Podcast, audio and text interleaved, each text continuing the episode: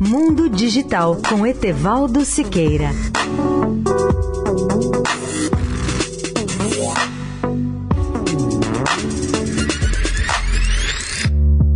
Olá, amigos da Eldorado.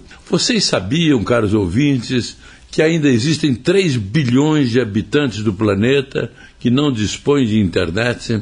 Esses 3 bilhões de seres humanos terão agora sua oportunidade de acessar a internet por uma constelação de satélites de órbita baixa que tem o nome curioso de O3b, que quer dizer exatamente isso, os outros 3 bilhões.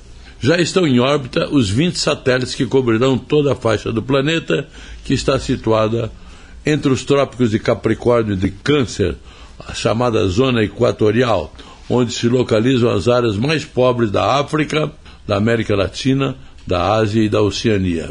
São esses satélites que levarão a internet em banda larga aos habitantes desses países menos desenvolvidos do mundo, situados nessa faixa equatorial, que é onde vive a maioria das pessoas que ainda não tem a menor ideia do que é estar conectado à rede mundial de informações.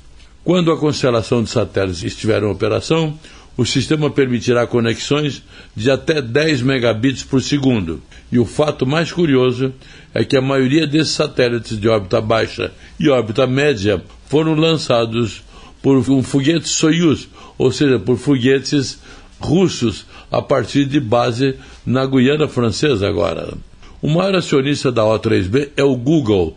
Os demais são a operadora de satélites europeia SES, o banco HSBC, o grupo Liberty Media, que tem participação na operadora de TV via satélite Sky no Brasil. Aliás, no país, o O3B será representado pela empresa Ozônio Telecomunicações, que tem sua estação terrestre no estado do Amazonas e já é o primeiro estado a ser beneficiado pelos serviços do projeto de satélites O3B. Etevaldo Siqueira, especial para a Rádio Eldorado. Mundo Digital com Etevaldo Siqueira.